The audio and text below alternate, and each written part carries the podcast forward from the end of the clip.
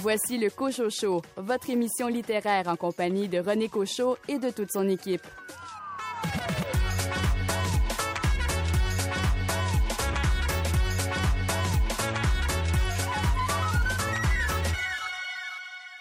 La journée J'achète un livre québécois qui se tient chaque année le 12 août depuis 2014 a permis aux livres d'ici de prendre leur place dans les librairies. L'événement est devenu une tradition. Les ventes de livres du 12 août l'an passé ont atteint un sommet, une hausse de vente de plus de 500% des commandes par rapport à l'année précédente. Le confinement semble avoir donné envie aux gens de lire la littérature d'ici. L'an passé, c'est le roman La mariée de Corail, la deuxième enquête de Joachim Morales de Roxane Bouchard qui avait été le plus populaire. Quel roman sera le plus populaire cette année? Je vous laisse faire vos prévisions et surtout vos achats de livres d'ici.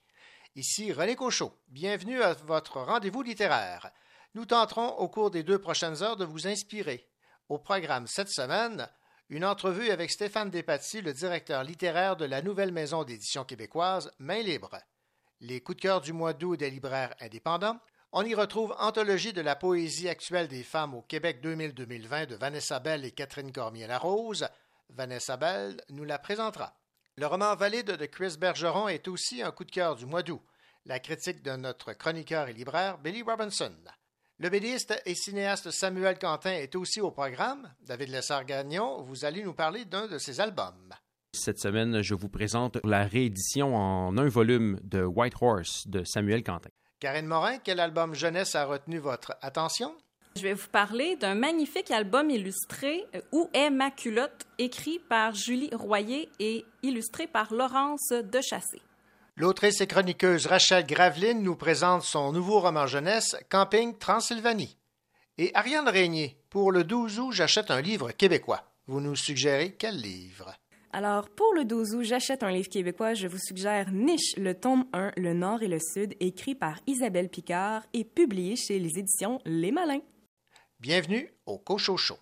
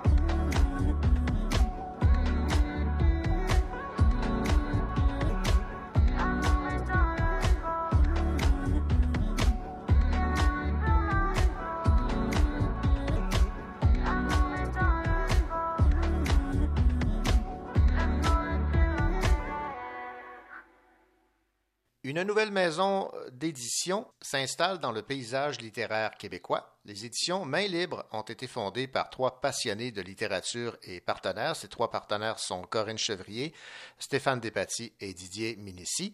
La maison sortira sept titres à l'automne, un roman graphique, trois romans, un polar et deux essais. Et pour nous parler des éditions Main Libre, nous avons en ligne Stéphane Despatie, qui est le directeur littéraire. Bonjour, Monsieur Despatie.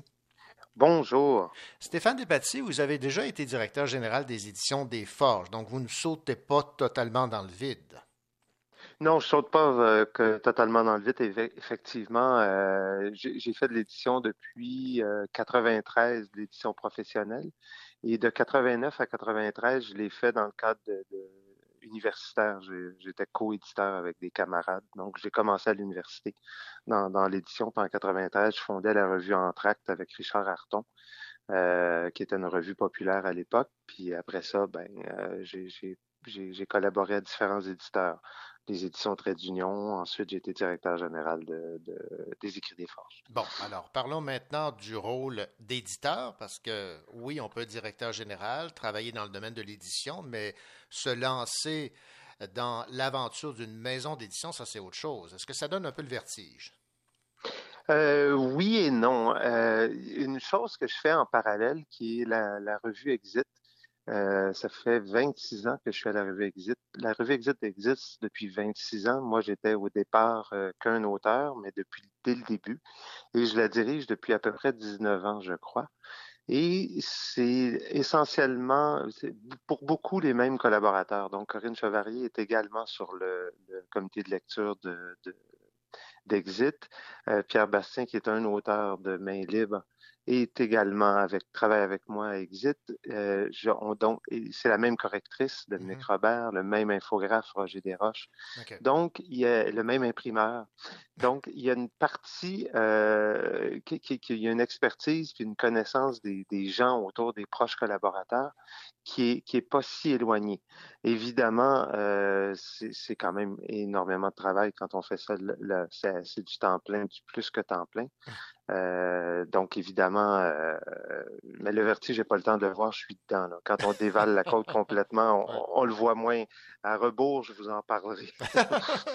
c'est ça. C'est comme un peu euh, ne pas voir la forêt parce qu'on a l'arbre devant nous. Eh, eh, exactement, oui. Pourquoi main libre? Ben, c'est un nom qu'a que, trouvé Corinne, euh, qu'on trouvait beau hein, d'emblée, euh, mais ça venait du fait, c'est une sorte d'engagement parce qu'on se rendait compte que les, premiers manuscrits qu'on avait sur la table, les premiers livres en devenir, euh, qu'on était en train de travailler, il y avait une notion d'engagement très forte chez, chez, chez tous ces auteurs-là. Puis il y avait une notion de liberté également très forte, une, une, recherche d'indépendance.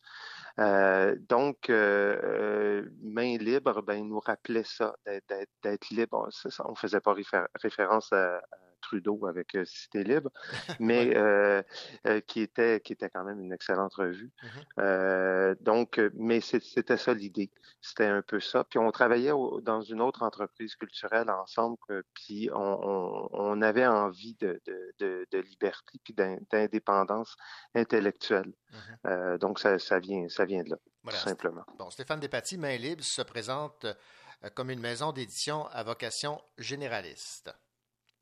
Oui.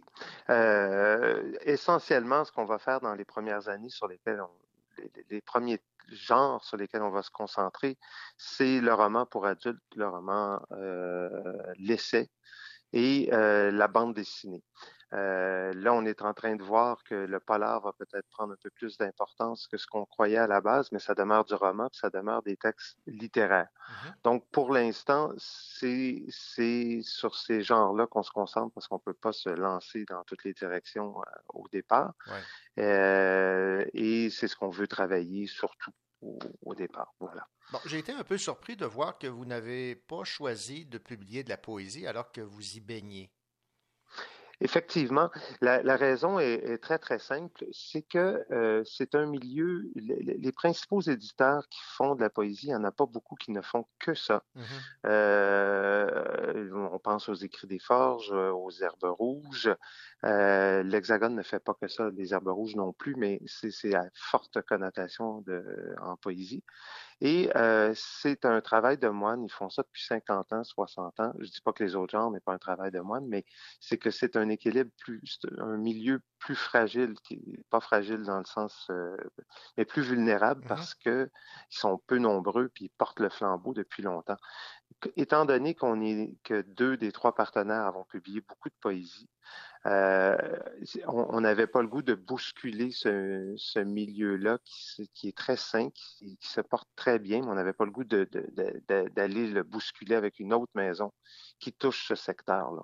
C'est aussi simple que ça. Donc, on s'est dit, euh, euh, concentrons-nous sur, le reste. Cependant, si un de nos auteurs veut publier un livre de poésie puis nous l'offre à nous d'abord, on, ne va pas, on va pas dire non à un auteur maison, mais on, ne prendra pas un, livre de poésie qui arrive de l'extérieur comme ça. D'accord, ben, euh, c'est tout en votre honneur.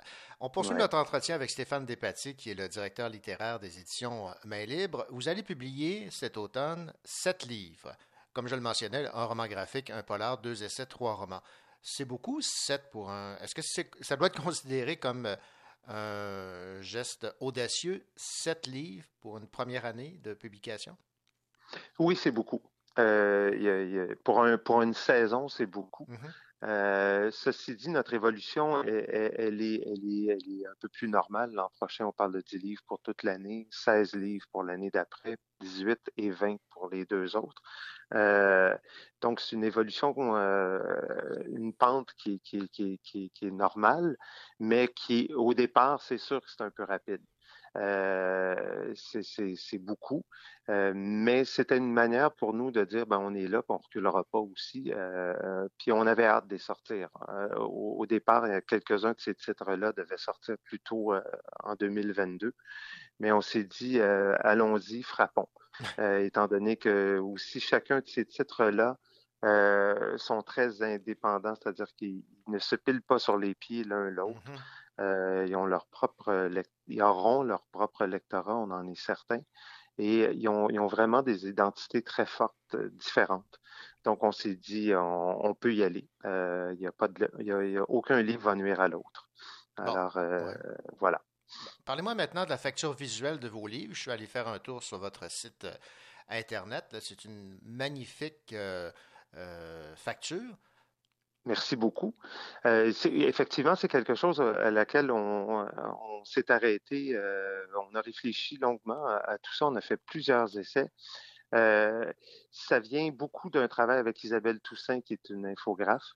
Euh, de talent avec qui on avait déjà travaillé pour d'autres projets. Euh, et puis, on, a regardé ça ensemble, puis euh, on avait besoin, on, trouvait, on, avait dans nos, impératifs, on, voulait être remarqué et on voulait une unité.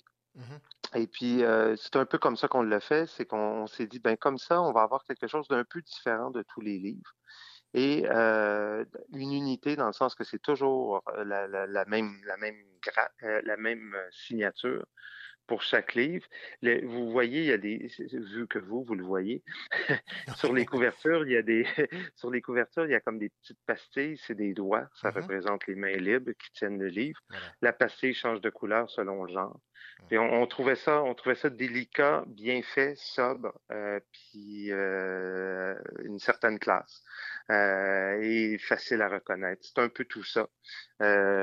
Puis c'était aussi euh, étrangement, les, moi qui, qui, a fait, qui a fait de l'édition beaucoup, euh, c'est toujours un casse-tête, une page couverture. Ouais. Donc, euh, on avait le goût de se concentrer sur le contenu et, non sur le contenant à chaque fois. Donc, de trouver un, un gabarit de base, mm-hmm. puis de dire on va travailler avec ça, ben, c'est aussi une façon de se libérer du temps et, et de se concentrer sur le reste. Parce qu'à chaque fois que euh, que les auteurs arrivent avec des nouvelles couvertures, des œuvres prises d'un beau-frère, d'une photo, d'une sœur, euh, d'une œuvre au Louvre, puis chercher les droits. Puis bon, ben, c'est toujours beaucoup de temps, beaucoup de mmh puis beaucoup d'échanges. Donc euh, voilà, c'est un peu, c'est un peu notre façon de, on a décidé de travailler ainsi. Si vous voyez le roman graphique ou la bande dessinée, euh, qui s'appelle Fuite. Celle-ci est un petit peu différente, mais c'est le même procédé.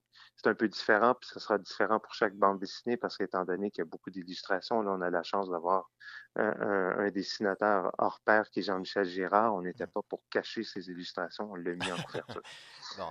Stéphane Despatie, directeur littéraire des éditions Main Libre, comme on l'a mentionné, là, vous allez publier euh, sept livres pour cette euh, rentrée littéraire. Il y a des noms connus, je pense entre autres à Stanley Péan pour ce roman graphique Fuite, et il y, a, des nouveaux venus comme Henri Chassé, qu'on connaît comme acteur et qui se lance dans, l'écriture. vous avez eu plusieurs propositions. Dans, quelles circonstances avez-vous fait ces choix-là? Comment ça s'est présenté? Oui, ben c'est un peu différent d'une maison. Nous, on, on, a travaillé sous les radars, puis on tenait à rester secret euh, le jour où le devoir nous a appelés. Euh, euh, ça a bousculé un peu les choses parce que jusqu'à maintenant, on avait travaillé dans le secret total. Ce qui fait que, et on voulait pas faire de maraudage, on voulait pas appeler du monde. Puis mm-hmm. étant en COVID, c'est aussi différent de l'habitude, c'est-à-dire qu'il n'y avait aucun événement, on croisait aucun auteur. donc, ces auteurs-là, pour le cas, par exemple, d'Henri Chassé, Henri Chassé, c'est quelqu'un qui a fait deux recueil de poésie aux Écrits des Forges. Euh, j'étais sur le comité de lecture au début, j'ai été, son éditeur. Donc, euh, c'est quelqu'un avec, qui j'avais travaillé en poésie. Et, euh, c'est par le théâtre, il nous a invités au théâtre, tout ça, puis il nous a dit qu'il travaillait sur un roman. Euh, c'est venu comme ça, tout simplement. Euh, L'origine du futur de Francis Catalano, par exemple, c'est un, auteur avec qui j'ai fait aussi des livres quand j'étais euh, directeur de collection chez Trade dans les conversations, il a soupçonné qu'on que, créait une maison d'édition. Il m'est arrivé avec un projet. C'est venu comme ça. Fuite, c'est venu l'illustrateur m'envoyer des planches par Internet sans du tout savoir qu'on avait un projet d'édition. Euh, le hasard a fait que c'est arrivé comme ça. Euh, Parole américoise, c'est un réalisateur que je suis, que j'adore, et c'est moi qui l'ai approché, étant donné que je savais qu'il terminait son film, puis que son film m'intéressait beaucoup. Euh, le film va sortir en novembre, puis le, sujet m'intéressait sur les Premières Nations, sur les territoires. Donc, j'ai communiqué avec lui. euh, tout s'est passé un peu comme ça. Elisabethville, euh, c'est un polar. On a vu des extraits sur son blog euh, à coup de 50 pages, puis on a dit mais c'est donc bien fantastique. On l'a approché, ça s'est fait comme ça. Madeleine Monette, c'est une auteure. J'ai lu tous ses romans. On avait un échange autour d'une parution dans Exit d'un poème. On avait beaucoup d'échanges à travers ces poèmes. Et puis, c'est au milieu des échanges comme ça que le roman est arrivé sur le tapis. Euh, et pour ma part, il y a un des livres qui est de, qui est de moi, ben, euh, j'étais censé publier ailleurs, puis là, on s'est dit, ben là, rendu là. Euh, prenons-le. C'est fait comme ça. Ben, Stéphane Despatie, directeur littéraire des éditions Main Libre, merci beaucoup pour cette ben, entrevue. Merci à vous. Et puis, ben, surtout, bonne chance là, dans, dans, ce merveilleux monde littéraire qui peut des fois être euh, difficile, mais ah, si beau. Hein. Effectivement, effectivement. Euh, je vous remercie infiniment. Puis de la chance, on en a toujours besoin. Merci beaucoup et longue vie à main libre. Merci. Bonne journée. Ici Karine Morin. Dans quelques instants, je vous parle de l'album illustré Où est ma culotte, écrit par Julie Royer et illustré par Laurence Dechassé.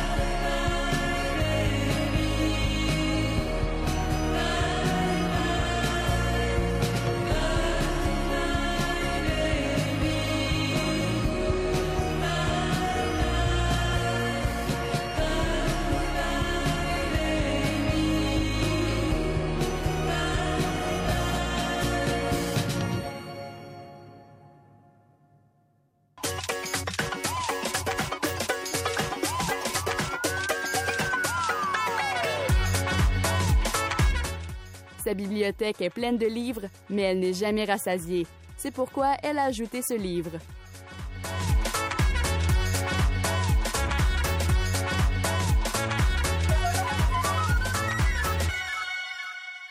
Karine Morin, cette semaine, vous vous êtes intéressée à un livre qui euh, pique la curiosité, un album illustré, écrit par Julie Royer et illustré par Laurence Dechassé, aux éditions Michel Quintin, et j'aime beaucoup le titre Où est ma culotte?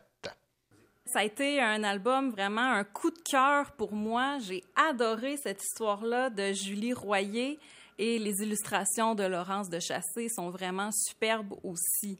Dans ce livre-là, on réinvente, on mixe les classiques que les enfants connaissent. Donc, on a la bande de Joyeux Luron, qui est composée du petit chaperon rouge, des trois petits cochons et de la chèvre de Monsieur Séguin.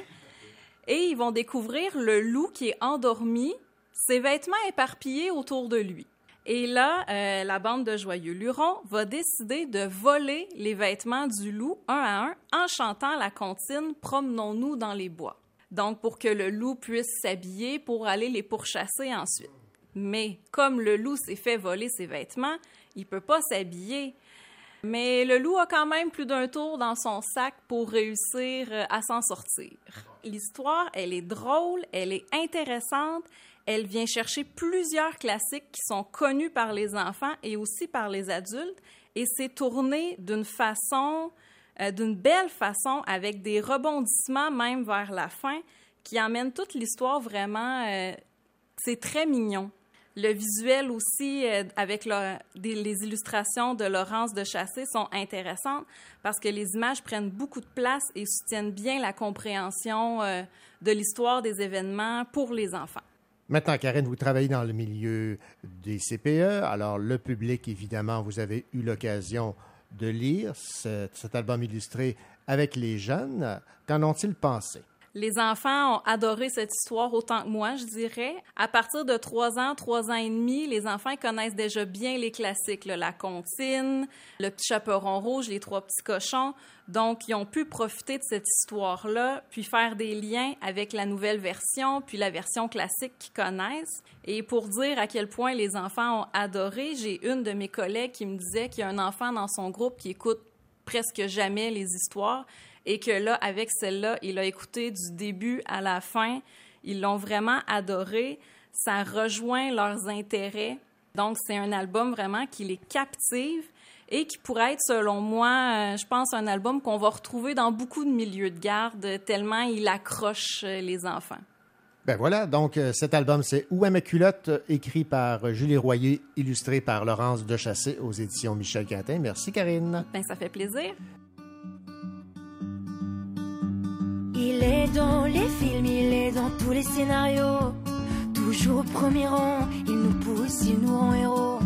Je veux casser la machine, de le voir partout, ça me rend miro. Si je dis que j'ai jamais dit je t'aime, on s'affole, on me traite de mytho.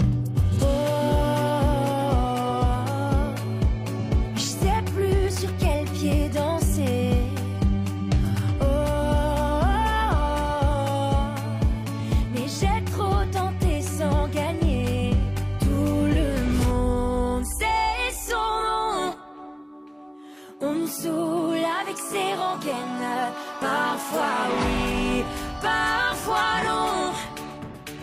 Toujours savoir pourquoi on s'aime. Tout le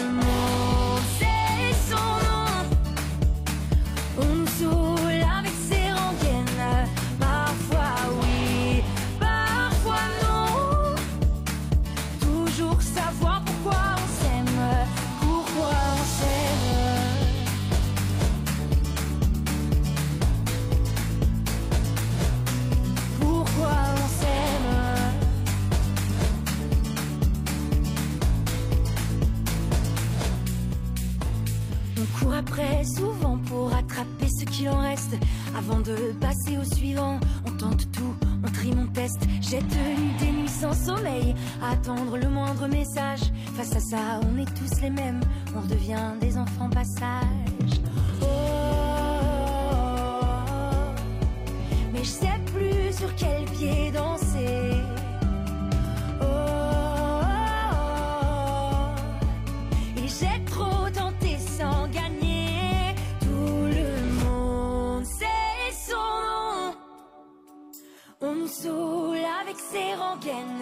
Parfois oui, parfois non. Toujours savoir pourquoi on s'aime. Tout le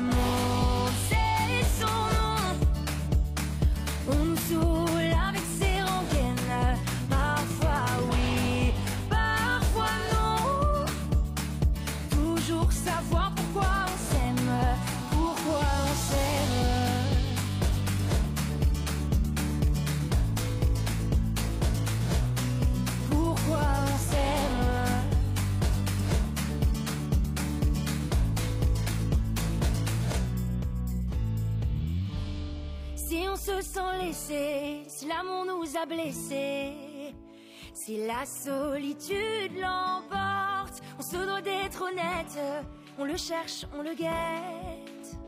Hmm. Tout le monde sait son nom. On nous saoule avec ses rengaines. Parfois oui, parfois non. Toujours savoir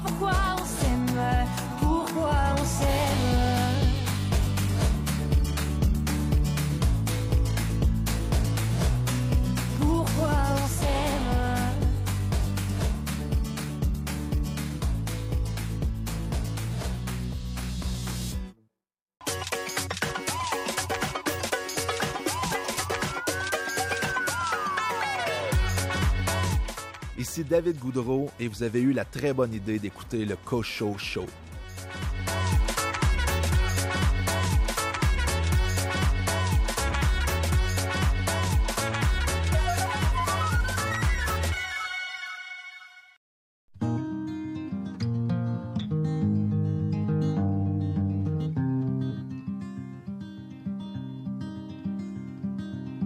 L'histoire commence fin 80. J'achève bientôt mon primaire.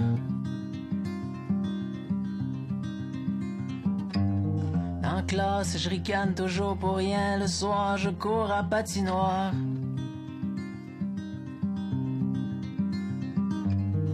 Je m'en rappelle comme si c'était hier.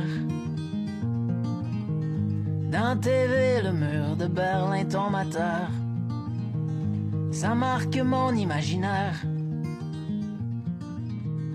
Je retourne jouer dehors avec la pierre. À 10 ans, on s'entend. On fait pas grand cas de ça.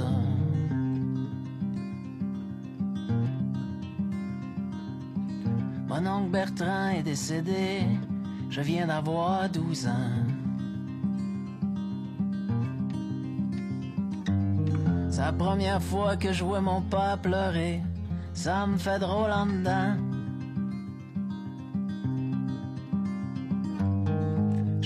Rappelle comme si c'était hier. Je veux pas rentrer dans le salon funéraire. Je reste longtemps là planté devant le portique avec ma mère. À 12 ans, on s'entend. Y a des deuils qui s'oublient pas.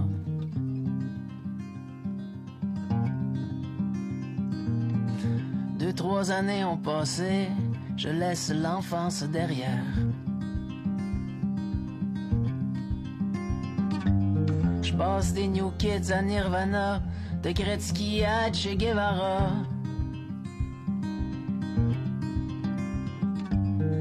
Je m'en rappelle comme si c'était hier. Les parties des vendredis soirs. Première blonde, première kit, premier band. Premier job, je vends des hot dogs dans un stand. À 15 ans, on s'entend. On passe tous par là.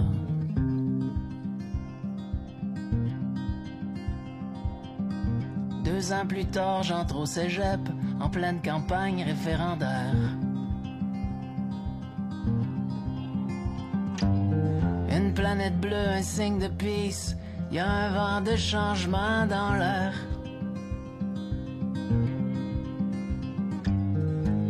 Je m'en rappelle comme si c'était hier. L'automne est rempli d'espoir. J'ai rendez-vous avec l'histoire. s'ensuit une défaite amère. À 17 ans, on s'entend, je veux bien, mais j'ai pas le droit de vote, mon gars.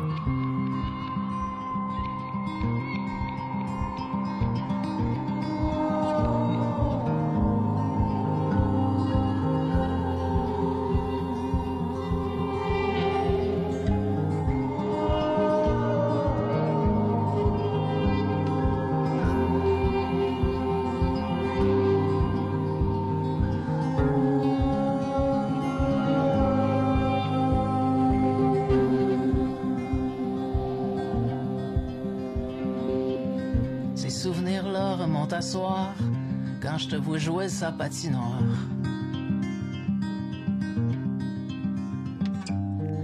Je repense à moitié cul pied gelé qui rentre dans le noir de l'hiver.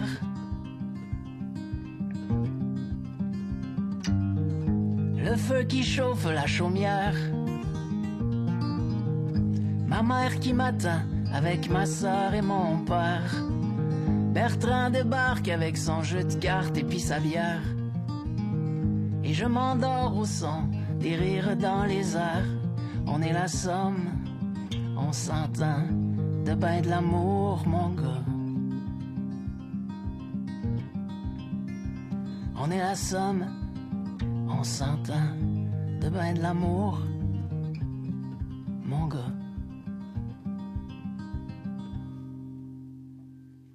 Le BDiste et scénariste Samuel Quentin a reçu un financement de Téléfilm Canada pour la production de son film Ville et Misérable, une adaptation de sa bande dessinée éponyme parue en 2013. Le film Ville et Misérable sera réalisé par Jean-François Leblanc, qui signera ici son premier long métrage de fiction. Samuel et Jean-François écrivent le film ensemble depuis 2016. La bande dessinée Ville et Misérable, parue en 2013 aux éditions Pow Pow, raconte l'histoire de Lucien, un diable qui est sur Terre depuis un grand nombre d'années. Ce dernier est le libraire responsable de la section des livres d'occasion et qui vend aussi des voitures et des livres usagés. Parlant de Samuel Quentin, dans quelques instants, vous aurez l'occasion d'entendre le libraire et chroniqueur au Cochocho David Lessargagnon nous parler de l'intégrale de sa série White Horse publiée aux éditions Pow. Je suis un gars plutôt normal, classé général. Au fond de moi, c'est élégant, c'est épatant,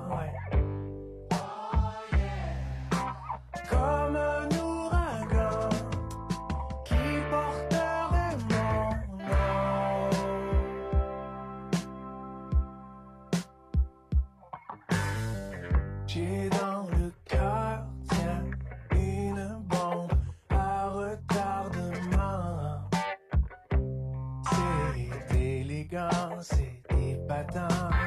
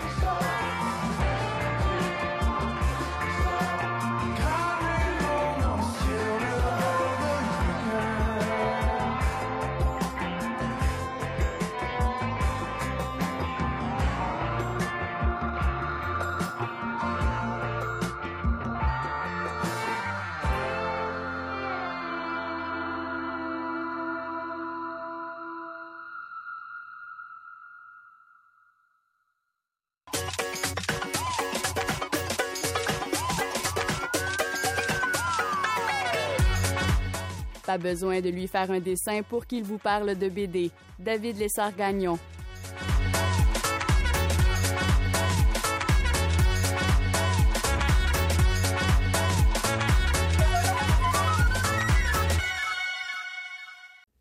David Lessard-Gagnon, on va se dépayser un peu pour euh, cette euh, chronique et on parle ici d'une bande dessinée aux éditions euh, Pau Pau de Samuel Quentin, originaire d'ailleurs de Sherbrooke, et ça a pour titre White Horse, mais là on parle de l'intégrale des deux bandes dessinées qui ont été publiées dans les années précédentes. Oui, euh, mon coup de cœur, c'est euh, une œuvre euh, publiée dans le passé. Hein, c'est pas nécessairement en termes d'histoire une actualité brûlante, mais récemment sur les tablettes est arrivée cette belle idée, à mon sens, de la part des éditions Papar, de faire une édition intégrale de cette histoire. Parce qu'il y a un souffle qui est tout à fait unifié là-dedans. Oui, l'histoire est en deux parties, mais ça coulait de source d'avoir cette belle brique dans les mains. Ça fait quand même un, un, 500 quelques pages. Mhm. Donc, dans ce 500 pages-là est condensée euh, l'histoire de Henri Castagnette. Henri Castagnette euh, euh, vit le bonheur avec sa copine et sa copine est une actrice qui est sur le bord de percer. Elle se fait offrir un rôle quand même super alléchant par le réalisateur de l'heure. Mais Henri a beaucoup de problèmes avec ça. En fait, il, y a, un, un, problème de jalousie assez aigu. Et donc, ça va être l'histoire. L'histoire de White Horse, c'est l'histoire de cette quête amoureuse, cette mission amoureuse de Henry pour, euh, dans une première partie, sauver son amour, ne pas perdre sa blonde. Dans la deuxième partie, ça va être de reconquérir sa blonde, là, sans, vendre de grands punch. Là, euh, euh, elle le quitte effectivement. Ça prend la forme d'une aventure quand même, parce qu'il y aura effectivement plein de péripéties, parce que le film se tourne à White Horse. Donc, il y aura toutes sortes de péripéties pour, pour s'y rendre et toutes sortes de péripéties vécues qui sont assez rocambolesques et surréalistes. Pourtant, c'est une bande dessinée où, euh, oui, il y a de l'action, mais il y a beaucoup de, euh, ce qu'on pourrait quasiment dire avec beaucoup de respect quand même, du blabla. Henri est verbomoteur, euh, est un, type intellectuel, mais qui ne fait rien. Henri a vraiment un, gros problème à faire les choses, un espèce d'éternel adolescent à quelque part. Il préfère de loin juger les, les, actes ou les œuvres des autres plutôt que de produire lui-même. Quand il produit, là, c'est un peu. Euh, des fois, on a des extraits, il écrit aussi. C'est pour le moins particulier euh, son écriture, même si c'est pas spécifiquement euh, mauvais non plus, mais bon. donc, c'est vraiment un, personnage plus grand que nature, absolument mesquin, absolument méchant, absolument amoureux, absolument gentil par ailleurs. Dans les dialogues que Quentin nous offre, il y a beaucoup de, décalage entre des moments où des, des non-sens sont proférés, puis tout ça passe, tout le monde accepte, tout le monde embarque dans la folie de, ce qui vient d'être dit, malgré le fait que ça n'a pas de sens du tout. Et des fois, il y a un décalage donc avec des fois où ça passe pas en tout. Puis euh, la grossièreté qui vient d'être dite est vraiment pris au pied de la lettre. Puis là, tu as comme tout un, tout un party qui s'arrête puis qui est choqué par quelque chose qui vient d'être dit par une seule personne un peu euh, par-dessus euh, son épaule. Il y a des constants décalages. c'est très amusant de les voir aller. Tous les personnages à peu près sont, sont assez mesquins et, méchants à quelque part, même s'ils sont aussi bourrés de bonnes intentions. Ils sont bourrés de vocabulaire aussi. C'est très amusant à lire parce qu'il y, y a, une utilisation de concepts philosophiques complètement tordus. Y, il y a un vocabulaire qui est là, mais parfois nous désarçonne par, euh, oui, sa précision, mais son inutilité. Euh, c'est très alambiqué parfois la manière dont les personnages euh, s'expriment. Et donc tout ça à travers un certain nombre de péripéties complètement folles avec des pélicans carnivores, un jeune voyant de 12 ans qui est déjà tombé amoureux des milliers de fois, un réalisateur à la mode dont le seul régime est de boire son pipi vous voyez, c'est un peu là, oui, c'est ça. Euh, Quentin n'hésite jamais à aller dans des zones vraiment, euh, vraiment euh, juvéniles de l'humour, mais il le fait avec une telle transparence puis un jusqu'au boutisme qui rend ça tout à fait savoureux. Parce qu'en plus, le réalisateur prend la peine de bien nous expliquer effectivement comment ça fonctionne son régime, puis que c'est important de ne pas prendre celui du début ni celui de la fin, puis que là, tu sais, ça devient un peu spirituel à travers tout ça. Puis tout le monde, tu sais, il y a des gens qui se pètent littéralement la tête sur les murs, se disant tellement il a donc raison ce gars-là. fait que vous voyez là il y a, vraiment euh, des, réactions euh, littérales et mm. euh, qui sont tout à fait savoureuses. C'est en noir et blanc. Le dessin de, Quentin est réaliste, vaguement expressionniste, pas dans le sens là, Allemagne les années 20, là, mais les personnages ont quand même un certain, une certaine malléabilité physique qui, pour agrémenter certaines expressions. Là, c'est pas réaliste au sens dur. Et euh, voilà, fait que si vous voulez vous exclaffer, trouver ça euh, vraiment niaiseux mais euh, savoureux en même temps, ben cette édition est pour vous. Une bande dessinée savoureuse et niaiseuse en même temps, signée Samuel Quentin. Merci David. Merci René.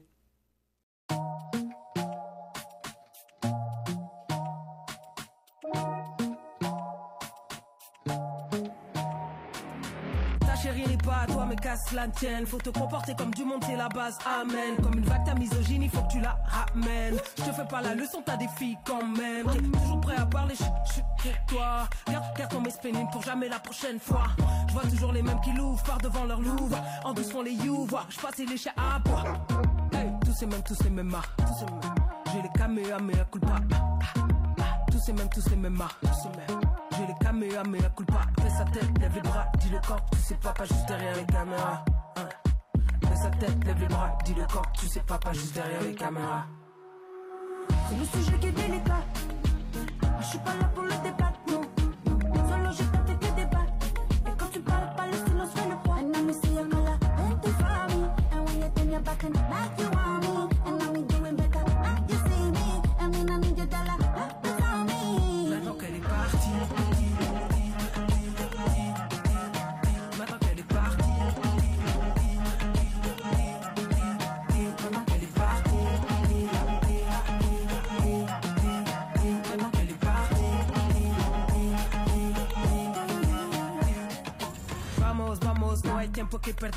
Il paraît que seulement quelques-uns sont légendaires.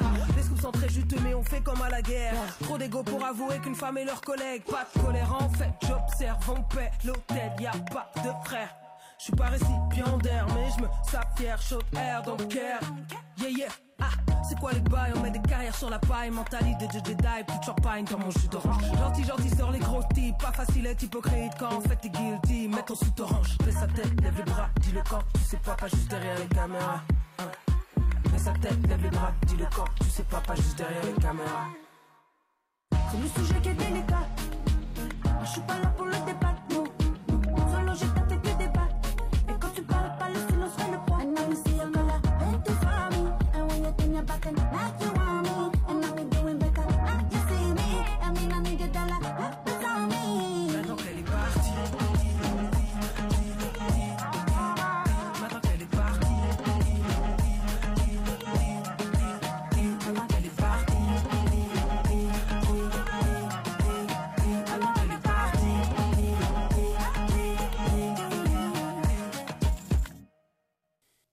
David Lessard-Gagnon nous a parlé il y a quelques instants du BDiste Samuel Quentin. Eh bien, continuons, puisque la collection chronique du 9e art est de retour avec deux courts-métrages qui témoignent des riches affinités entre la bande dessinée et le cinéma d'animation.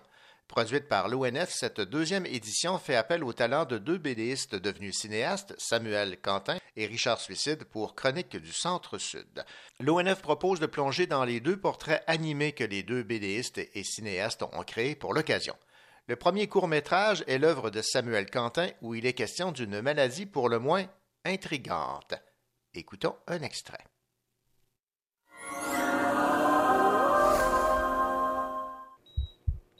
Vas mourir. Tu vas mourir ici. Tu vas mourir ici. Jaco, calme-toi. Tu vas faire peur à Monsieur Castagnette. Moi, pas. non, non. euh, Trêve des bavardages. Les résultats de vos tests. Euh, oui, s'il vous plaît. Eh bien, votre jambe droite est d'un centimètre plus courte que la gauche. Ah, ouais. Mais ça ne s'arrête pas là. Hein?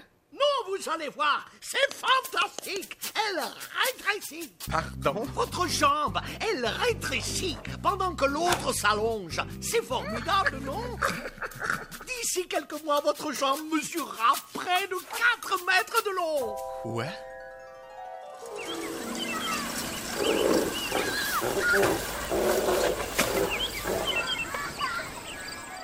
Plus de vélo? Ni de claquettes. À moins que... Oh yeah! Oh yeah! Venez voir les monstres dansants! Ce n'est pas pas tout. Non, non, le meilleur est à venir, vous allez voir. Là, nous entrons dans les grandes ligues de la maladie. Votre tête a amorcé une rentrée progressive vers l'intérieur du thorax. Well, hello, my good sir? Nice to meet you finally. Oh. Pourquoi mon cœur parle anglais? Hein? Bref, ça m'a donné l'idée de nommer cette nouvelle maladie les syndromes de la tortue. Hein? Parce que vous savez, les tortues ont la capacité de rentrer leur tête dans leur... Je sais ce que c'est une tortue. Bon, et bien voilà, bientôt vous pourrez faire comme une tortue. Qu'est-ce que je vais faire? Ah, c'est énervant, c'est moi, moi, moi! Vous ne voyez pas le bon côté de tout ceci? J'entre enfin dans les livres d'histoire. Je vous présente l'homme tortue. C'est trop, c'est trop, non. Oh, non. Oui, bon, ce n'est pas tout. Tenez, j'ai fait un petit schéma de ce dont vous aurez l'air dans quelques mois.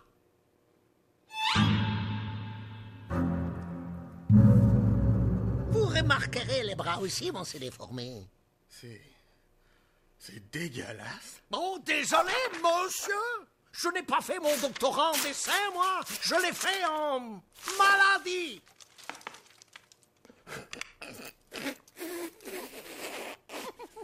Bon, qu- qu'est-ce qu'il y a? C'était une blague. Vous blaguiez? Oui. C'était une habile mise en scène. Tout ça était faux.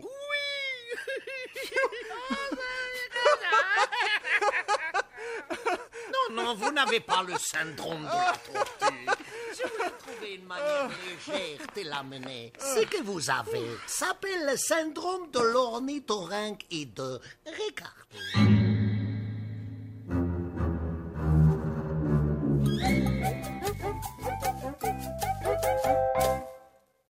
Voilà, c'était un extrait de ce court-métrage signé Samuel Quentin, produit pour l'ONF. Le deuxième court-métrage de l'ONF est celui d'un mythique quartier montréalais en pleine transformation, chronique du centre-sud de Richard Suicide. Voici un extrait.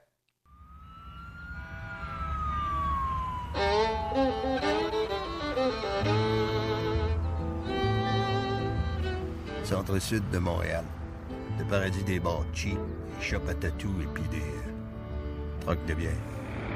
J'ai installé un magnifique atelier tout croche pour pouvoir y vivre pleinement mon vide euh, créatif abyssal. Ben, abyssal. Jusqu'à ce que je rencontre l'inspiration pure qui me pendait au bout du nez. Mon voisin d'en bas.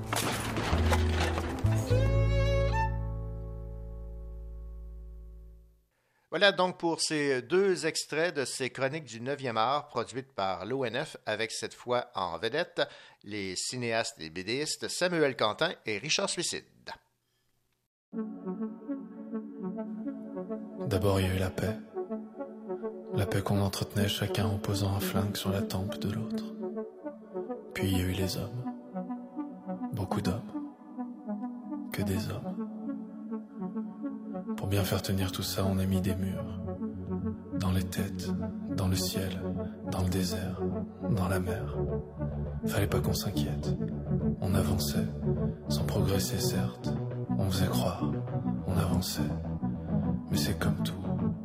Pendant une chute, on croit toujours voler. Si c'est la fin de ce monde, ok. Si c'est la fin de ce genre humain sans humanité, ok. Si c'est la fin de l'autodestruction, ok. On nous a trop demandé d'unir nos forces. On pourrait unir nos faiblesses. Unir nos faiblesses. Unir nos faiblesses. Unir nos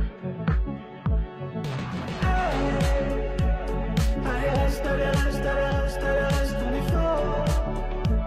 C'est pas demain avec ces putains de nous fera la mort.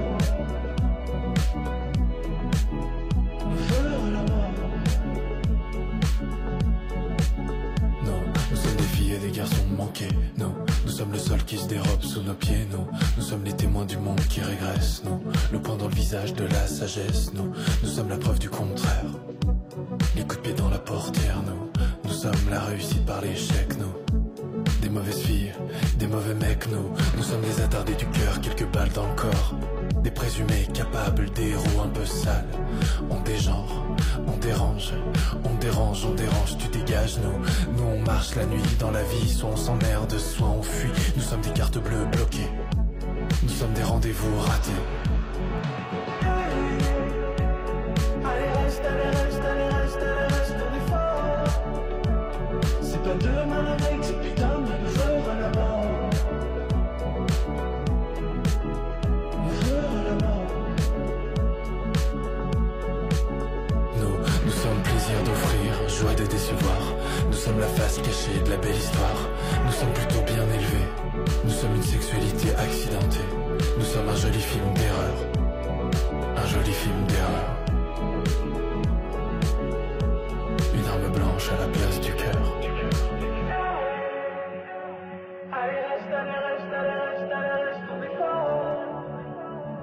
Pas demain avec ces putains de joueurs à la mort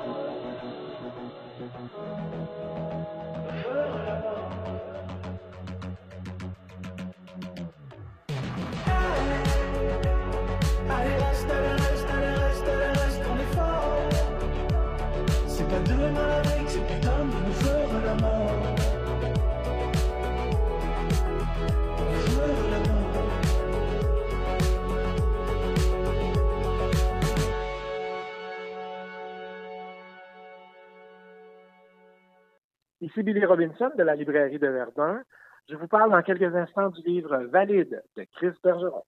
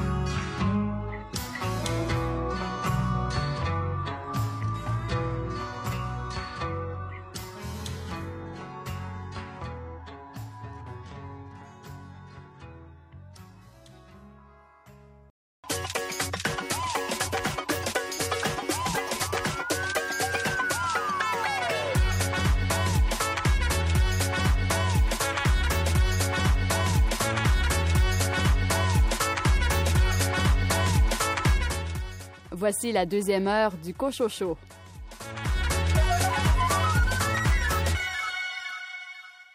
Au sommaire de cette deuxième partie d'émission, les coups de cœur des libraires indépendants du mois d'août. Parmi ceux-ci, on retrouve l'anthologie de la poésie actuelle des femmes au Québec 2000-2020 de Vanessa Bell et Catherine Cormier-Larose.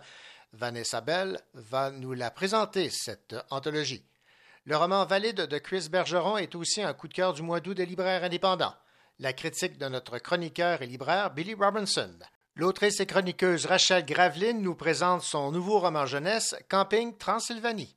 Et Ariane Régnier, pour le 12 août, j'achète un livre québécois. Vous nous suggérez quel livre?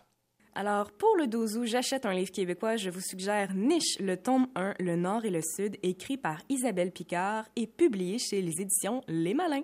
Bienvenue à cette deuxième heure.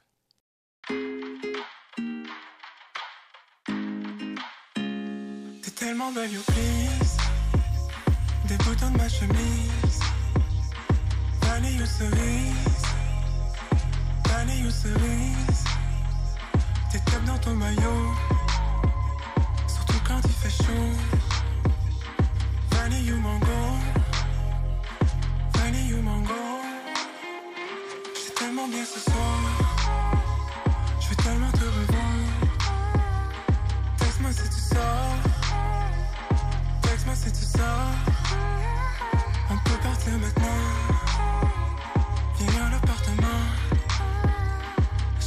crémant Champagne ou crémant Je voudrais partir avec toi à bicyclette Dans la ville chaude qui s'endort des fêtes Je voudrais partir avec toi à bicyclette.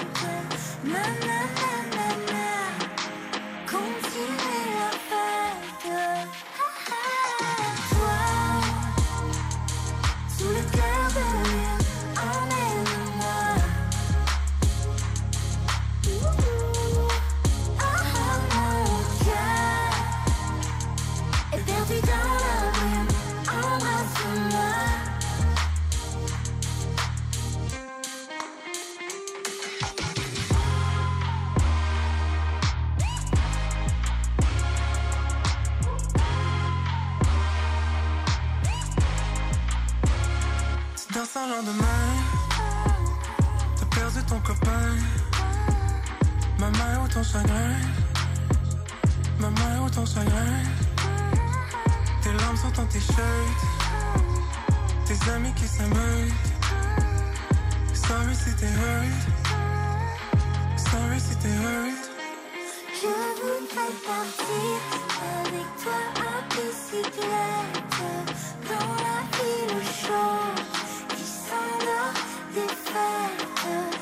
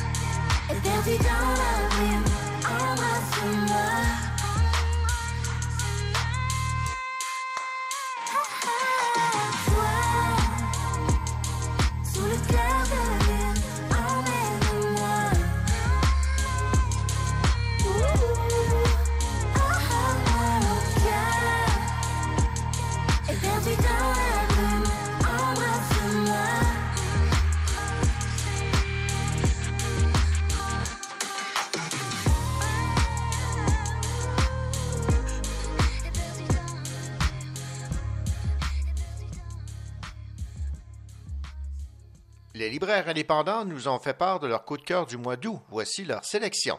On commence par le choix de Émilie Bolduc de la librairie Le Furteur à Saint-Lambert. Elle a choisi Olivia Vendetta de Hugo Meunier chez Stanquet. Après nous avoir offert Le Patron, il nous revient en force avec un roman de suspense, d'humour noir et d'une quête de soi. Suzy Lévesque de la librairie Point de Suspension à Chicoutimi nous suggère Anthologie de la poésie actuelle des femmes au Québec 2000-2020 de Vanessa Bell et Catherine Cormier-Larose aux éditions Remue-Ménage. Le travail de Catherine Cormier-Larose et de Vanessa Bell est marqué par l'abondance et révèle immanquablement tout l'éclat, la fécondité et la diversité de la poésie écrite par des femmes. Écoutons une partie de l'entrevue que m'a accordée Vanessa Bell à propos de cette anthologie. C'est un, un ouvrage, en fait, qui s'est fait vraiment sur quatre années, donc euh, de la lecture des œuvres complètes de plus de 300 femmes qui ont publié dans les 20 dernières années au Québec, jusqu'à son écriture. Donc, l'écriture, euh, bien sûr, non seulement de, de, de l'introduction, mais aussi de toutes les biographies commentées qui accompagnent cet ouvrage-là. Euh, ouais, un bon quatre ans de travail pour Catherine Cormier-Larose et moi. Bon, Vanessa Bell, est-ce que vous soupçonniez qu'il y avait autant de femmes qui écrivaient de la poésie pour vous lancer dans cette euh, anthologie de la poésie actuelle des femmes du Québec 2000-2020? Euh, non. Non, euh, très honnêtement, puis c'est une très heureuse découverte par ailleurs. Le point de départ était vraiment par contre celui de de, de, trouver très tristement très peu de, d'écriture, donc de poésie des femmes euh, dans mes lectures. J'avais vraiment euh, cette envie-là. Souvent, je, je lisais toujours euh, des hommes, les mêmes hommes. On me ramenait vers ce circuit-là. Et euh, évidemment, il y a plein de poètes masculins que, que j'aime grandement et qui influencent moi-même mon écriture. Mais j'avais envie de- vraiment de connaître la communauté de femmes, de savoir qui avait écrit avant, avant nous, avant cette génération de nouvelles autrices qui sont apparues dans les 10-15 dernières années, de quelle filiation étaient c'était aussi ma voix d'autrice. Et euh, ben en fait, euh, chemin faisant, j'ai découvert euh, des, des, des dizaines, des centaines d'œuvres exceptionnelles. Et, et quand je dis exceptionnelles, euh, vraiment, faut me croire, le, le talent poétique au Québec est hallucinant. Et encore euh, à 300 personnes, évidemment, on n'a pas fait le tour de toutes les voix qui, qui écrivent. Et donc, euh, non, on ne le soupçonnait pas pour répondre à votre question, René, mais on a fait euh, des découvertes immenses et magnifiques. Bon, Qu'est-ce qui ressort principalement des poèmes que vous avez euh, sélectionnés? J'imagine qu'il y a des, des thématiques qui sont peut-être euh, ou des avenues un peu différentes de ce que les hommes ont euh, jusqu'à présent écrit en, en poésie? Oui, bien sûr. Ben, il y a des thèmes communs qui vont toujours rester, soit celui, par exemple, de la naissance, de l'amour, de la mort, de la nature. Particulièrement au Québec, on a un rapport au territoire qui est très amoureux en poésie. Je ne sais pas si vous entendez les oiseaux hurler derrière moi. C'est magnifique. Oui. Euh, et euh, donc, il y a ces thèmes-là qui sont bien sûr présents. Par contre, toutefois, dans l'écriture des femmes, on va observer, entre autres, euh, le, le, le politique euh, se mêle à l'intime. Donc, c'est une tendance qu'on observait au début des années 90, euh, vraiment dans l'écriture des femmes, c'est-à-dire que les luttes collectives se, se migraient tranquillement vers les territoires intimes, donc vers le la maternité, euh, qu'est-ce que c'est que d'avoir une vie de femme? Et même, même en 2021, on se demande qu'est-ce que c'est qu'une vie de femme, qu'est-ce que c'est une vie de femme trans, qu'est-ce que c'est la vie d'une personne non binaire. Alors, euh, ça, c'est vraiment un thème très fort qui est ressorti. Donc, euh, l'intime politique, mais également euh, la, la santé mentale, euh, la charge mentale, quoi d'autre, l'anxiété, l'éco-anxiété par ailleurs. On est de notre temps, puis on ne peut plus ignorer non plus le, le monde dans lequel on vit, euh, puis surtout les, les prédictions à venir. hein. En pleine pandémie, on on sait que ça sera sûrement pas la seule qui pourra nous arriver dans les prochaines décennies. Donc ça, ça fait vraiment partie du, du travail des femmes euh, en poésie au Québec, ouais. Bon, vous avez fait l'examen des œuvres complètes de 300 poètes. Il y a l'anthologie compte 55 autrices. Mhm. Bon, évidemment, on dit choisir, c'est renoncer. Là. Comment avez-vous arbitrairement euh, fait une sélection? Ça a été la partie crève-cœur, évidemment. Ça a été une partie euh, très difficile aussi parce que euh, la posture de Catherine Cormier-Larose et moi-même, ce qu'on souhaitait faire, c'était d'une part euh, participer à l'historicisation du travail des femmes. Donc, on a quand même la chance de faire une anthologie qui, qui s'inscrit à la suite chez Remi Ménage de celle parue initialement en 1991, rééditée en 2003. Donc, euh, l'anthologie de la poésie des femmes au Québec qui a été co-dirigée par euh, Lisette Giroir et Nicole Brossard.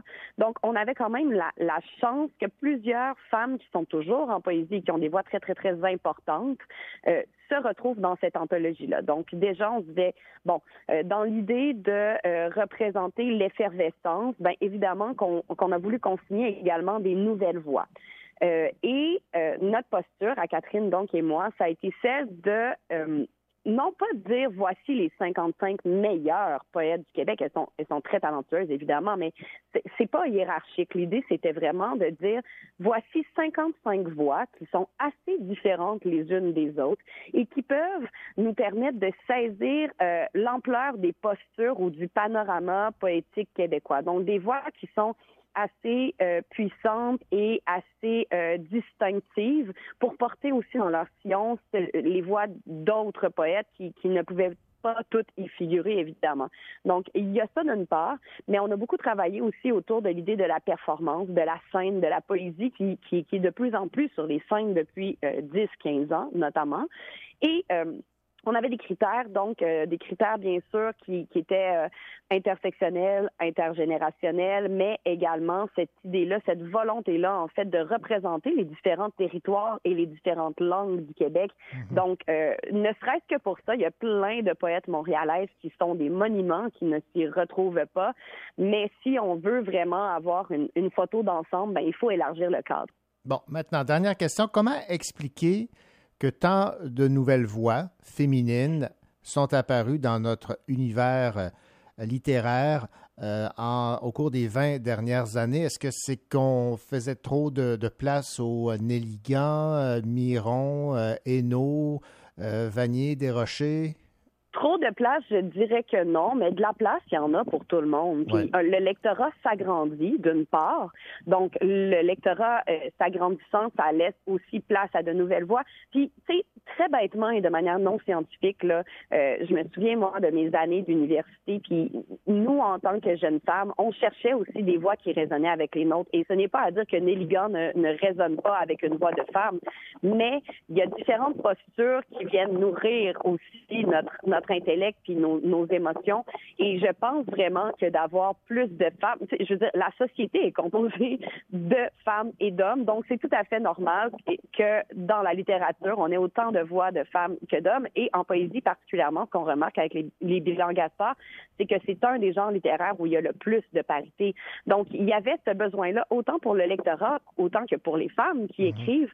Euh, ah, après, bon, c'est toutes des décisions sociétales. Euh, je pense qu'avec plus de femmes qui arrivent en enseignement dans les niveaux supérieurs, ça peut amener aussi toute une autre euh, dimension aux listes de lecture obligatoires. Euh, avec de plus en plus de femmes qui sont scolarisées également, ben, ça développe un lectorat qui peut vouloir lire aussi des femmes. Donc, je ne pense pas que ce soit tant une question de il y avait trop de place à ces hommes euh, souvent décédés et réédités ad vitam aeternam. Ils existent encore dans la littérature, mais il était temps que les femmes aussi, on fasse pas juste sortir de notre cuisine, mais qu'on arrive aussi dans le monde et par la littérature, par la poésie. C'était Vanessa Bell qui nous parlait de son anthologie de la poésie actuelle des femmes au Québec 2000-2020, écrite avec Catherine Cormier-Larose, le coup de cœur de Suzy Lévesque de la librairie Point de Suspension à Chicoutimi pour le mois d'août. Continuons avec ces coups de cœur des libraires indépendants avec Aller aux fraises de Éric Plamondon, le cartanier. C'est le coup de cœur de Chantal Fontaine de la librairie moderne à Saint-Jean-sur-Richelieu. Une lecture rafraîchissante comme un souvenir de jeunesse dans un champ de fraises. D'ailleurs, j'ai particulièrement aimé ce recueil de nouvelles de Éric Plamondon. La conquête du cosmos de Alexandre Fontaine-Rousseau et Francis Desharnais aux éditions Pau nous est suggéré par Philippe Fortin de la librairie Marie-Laura à Jonquière. Et finalement, Valide de Chris Bergeron aux éditions XYZ est le coup de cœur de Thomas Dupont-Buis de la librairie Gallimard à Montréal. Profondément original, un très beau premier livre. On attend déjà les prochains projets de cette nouvelle autrice à la voix si singulière. Eh bien, cet avis, il est partagé par notre chroniqueur et libraire Billy Robinson. On l'écoute, Billy, nous parler de ce livre. Un roman marquant pour différentes raisons. Chris est une femme trans euh, qui habite Montréal depuis toujours et qui nous propose ici un roman autobiographique de science-fiction. Alors, vous voyez tout de suite de quoi on parle. On parle d'un livre qui mélange les genres, justement. Et euh, Chris joue beaucoup, beaucoup avec euh, ce thème principal de la multiplication des genres. Alors, le et la science-fiction, euh, le roman, on, après ma barre, c'est des choses qu'on a l'impression ça ne mélangent pas. Et bien oui, Chris réussit avec ce magnifique roman, un roman vraiment surprenant, un roman hors norme, un roman euh, qui, ma foi, m'a agréablement surpris. Euh, je suis un, un, amateur de science-fiction, j'en lis malheureusement beaucoup trop peu. Alors, ça nous raconte l'histoire de cette personne qui, euh, dans un futur pas très loin, vit à Montréal, dans une grande tour. Euh, on est un peu à l'époque euh, où Big Brother est très, très présent. Alors, on a, on a un certain un système informatique qui écoute tout ce que l'on fait, qui écoute tout ce que l'on vit, en fait, dans, nos, dans notre existence. David. Et euh, ben, un soir, ben, Christian va devoir euh, exprimer à David euh, son état d'âme. Et là, David enregistre tout, comme d'habitude, et lui fait des réflexions. Et graduellement, on se rend compte que, bon, ben, Chris est en train de peut-être prendre le contrôle sur David. Alors, euh, c'est vraiment surprenant. Euh, il y a vraiment des rebondissements euh, à plusieurs moments et vous avez une finale qui est vraiment surprenante. Je vous, je vous préviens tout de suite. Mais ce qui est intéressant de ce livre-là, c'est justement ce rapport avec, oui, la transsexualité éventuellement qui se transpose dans ce livre-là, mais aussi l'apport de la science, de la technologie dans nos vies qui, un peu à, l'image des Siri et des, euh, et des Google de ce monde qui écoutent nos, conversations et qui nous proposent des avec des algorithmes des, des, propositions euh, de films ou de musique à écouter. Donc, on est un peu dans cette réflexion-là ici. Voilà, c'est un livre hyper surprenant. J'ai l'impression qu'on est au début d'un cycle ici.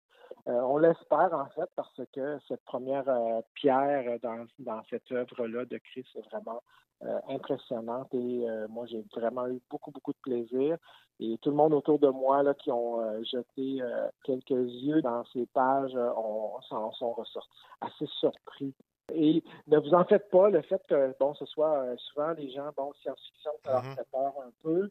On n'est pas dans les, grandes sagas euh, Space Opera à, la Star Wars. On est vraiment dans quelque chose, un roman. En fait, c'est un roman d'anticipation. C'est un roman qui se déroule dans un futur qui est euh, tout fait vraiment pas très, très loin. Donc, il n'y a pas de robots, il n'y a pas encore de vaisseaux spatiaux et de planètes à visiter. Donc, on ne se perd pas une très, très belle surprise, euh, quelque chose de rafraîchissant, de nouveau, d'original, qui, j'espère, va faire des petits euh, éventuellement. C'était Billy Robinson qui nous parlait de ce roman valide de Chris Bergeron aux éditions XYZ, Le coup de cœur du mois d'août, de Thomas Dupont-Brie de la librairie Gallimard à Montréal. Voilà donc pour euh, un coup d'œil sur les coups de cœur du mois d'août des libraires indépendants.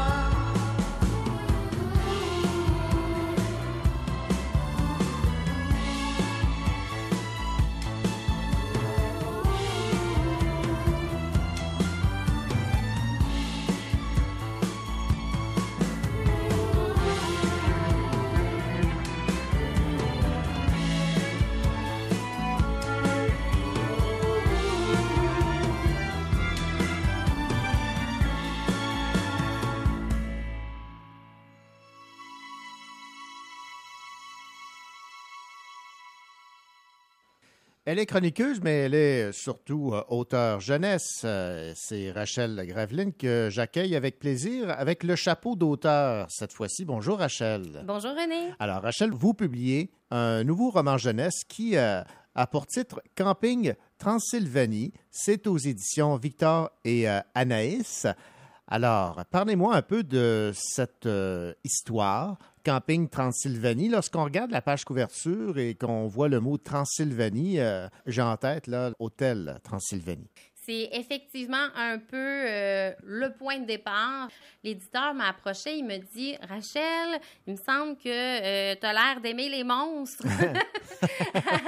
Alors, euh, moi, j'avais en tête de, de faire une version québécoise de Hôtel Transylvanie. Penses-tu que tu serais capable de nous faire ça? Et évidemment, j'ai dit oui. ne reculant devant rien. Effectivement. Alors, dans Camping Transylvanie, on a des, personnages que les gens connaissent, entre autres Dracula et le bonhomme 7 heures, mais il y a plein d'autres personnages, et principaux et euh, secondaires, qui euh, apparaissent. Dites-nous un peu de, de quoi il en retourne. Quelle est l'histoire de Camping Transylvanie? Au départ, euh, je présente justement la légende de Bonhomme 7 heures, euh, qui est, je pense, de moins en moins connue. Effectivement, oui. Alors, euh, on entre dans l'univers d'autrefois où Bonhomme 7 heures se promenait dans les rues où les enfants devaient entrer rapidement à la maison pour pas se faire attraper par le Bonhomme 7 heures. Mais de nos jours, qu'est-il devenu ce fameux Bonhomme 7 heures? Eh bien, on le retrouve et plutôt que le village annonce sa présence par le carillon des cloches, euh, Bonhomme 7 heures euh, se met maintenant une alarme sur son téléphone cellulaire. OK, c'est un bonhomme 7 heures 2.0. là. Exactement. C'est une version 2.0, mais Bonhomme 7 heures, euh, il n'est pas tout à fait à l'aise euh, dans cette technologie et avec les enfants. Les enfants ont changé. Ils Mhm. sont devenus beaucoup plus terribles, beaucoup plus solidaires et surtout beaucoup plus sauvages à ses yeux. D'accord. Alors, Bonhomme 7 heures pense qu'il est peut-être temps de prendre sa retraite. Et c'est là que Dracula entre en jeu et va l'inviter à venir euh, en Transylvanie.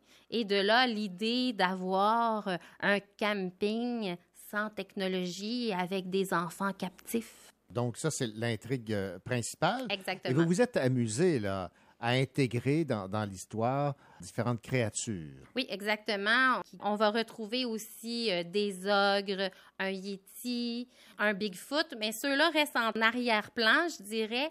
Principalement, euh, je pense que ça va être très amusant justement de le lire en famille, c'est qu'on va découvrir les deux petits loups-garous que Bonhomme 7 heures a adoptés. Et de là, on retrouve une dynamique très familiale. Et les enfants là-dedans, dans cette, dans cette histoire, vous les avez décrits donc comme étant différents. Ils occupent un rôle important?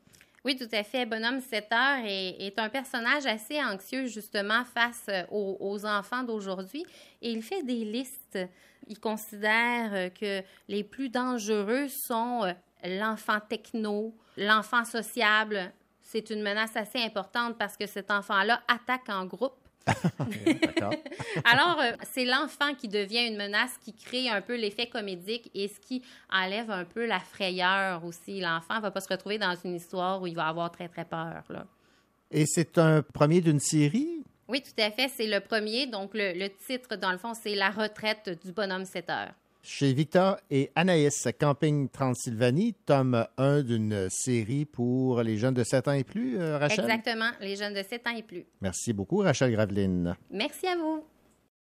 Ici Ariane Régnier. Dans quelques instants, on jase de Niche, le Nord et le Sud, un roman d'Isabelle Picard publié aux éditions Les Malins, parfait pour le troisième cycle du primaire et le premier cycle du secondaire.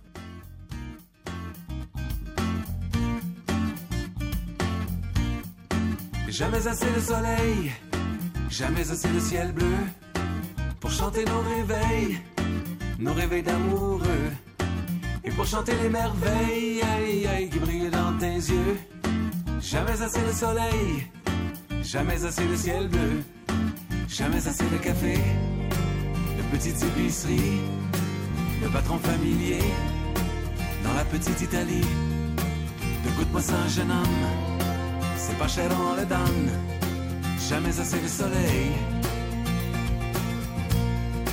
jamais assez d'hirondelles qui sifflent du trenet, jamais assez de ruelles qui jasent en portugais, de cloches dans le vent, de l'île avant le printemps, jamais assez de soleil,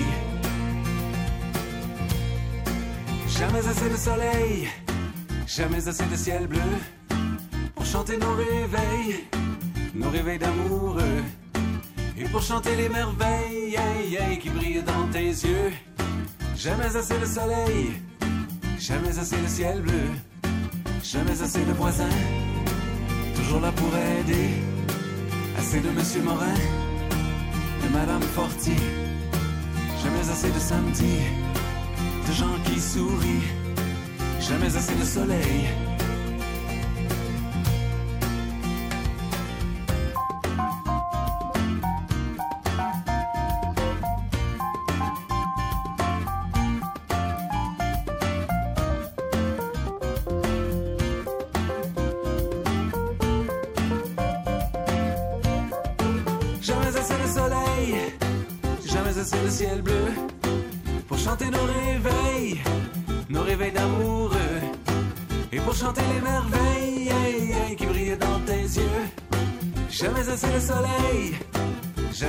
ciel bleu, jamais assez de soleil.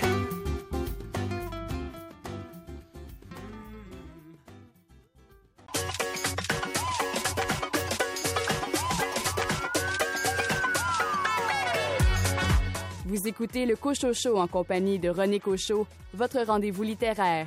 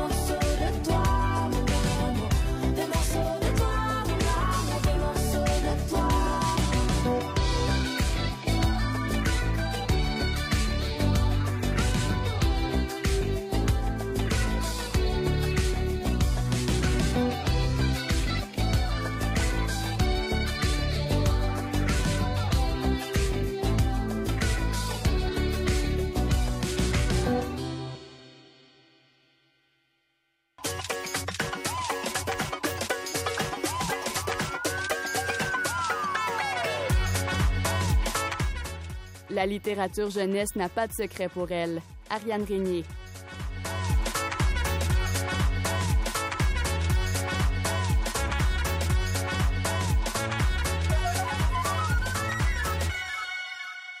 Ariane Régnier, bien le bonjour. Bonjour René. Ariane, évidemment, pour le 12 août, j'achète un livre québécois. On ne pouvait pas ne pas parler de littérature jeunesse. Et là, vous allez surtout vous intéresser à la littérature pour euh, ados avec euh, un livre qui euh, est très d'actualité puisqu'il est question de Premières Nations et d'Autochtones. Le titre, c'est Le Nord et le Sud. C'est écrit par Isabelle Picard chez les éditions Les Malins. Alors, c'est un premier roman pour Isabelle Picard qui est chargée de cours à l'UCAM, ethnologue spécialiste aux affaires autochtones à Radio-Canada. Et là, ici, euh, c'est un premier roman et un roman jeunesse qui s'adresse à, à quel âge? Donc, euh, un roman qui est parfaitement adapté aux jeunes de 9 à 12 ans, donc le troisième cycle du primaire en allant jusqu'au premier cycle du secondaire, donc euh, le 12 à 15 ans. Niche, c'est deux. Deux points cardinaux, nord et sud, mais aussi deux jumeaux, Héloïse et Léon, entre lesquels la narration est alternée à chaque chapitre. Ce sont des ados bien ordinaires dans un sens. Les filles rougissent en parlant de leur crush sur des garçons. Les garçons pensent au hockey et à jouer à Fortnite, à manger une pizza sur la de la victoire après une partie au Blabla, l'un des seuls restaurants de Shefferville qui existe pour vrai. On peut voir les photos sur Internet, sur la côte nord au Québec. L'histoire se déroule à Matimekosh, qui signifie petite truite en Innu et Moon, réserve enclavée dans la municipalité de Shefferville. Merci Wikipédia.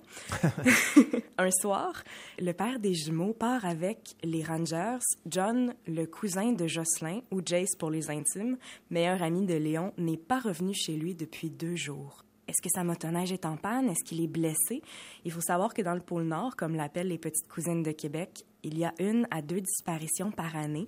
Les gens se perdent dans la neige et on ne les retrouve pas nécessairement, comme ce sera le cas pour John, ou presque. Jocelyn, inquiet, convainc donc Léon de partir à sa recherche presque à la tombée de la nuit sans avertir personne. Quelle merveilleuse idée! Leur motoneige se prend sous un rocher après une manœuvre pour éviter un renard. Impossible de la faire bouger. Heureusement, leur père arrive, mais toujours aucune trace de John. Ils l'ont pas retrouvé encore. Les traces du renard n'en sont finalement pas et c'est un carcajou qu'ils ont évité. Quelques semaines plus tard, Héloïse rentre à la maison et retrouve sa mère les yeux rougis, son père muet dans la cuisine. C'est pas une situation normale. En attendant que son frère revienne de sa pratique de hockey, elle s'imagine qu'un moustachu du gouvernement du Canada va leur demander de déplacer leur village encore une fois à cause d'un gisement de pétrole dans leur sol. Elle pense aux autres nations auxquelles c'est arrivé, aux communautés déracinées, que peut-être que les mines ont encore tout pollué, encore une fois. Le verdict tombe, leur père, à 38 ans, a un cancer du côlon. Il va falloir qu'il aille se faire opérer et traiter au sud, à Québec, alors que les jeunes passeront une semaine tout au plus chez leur cocum.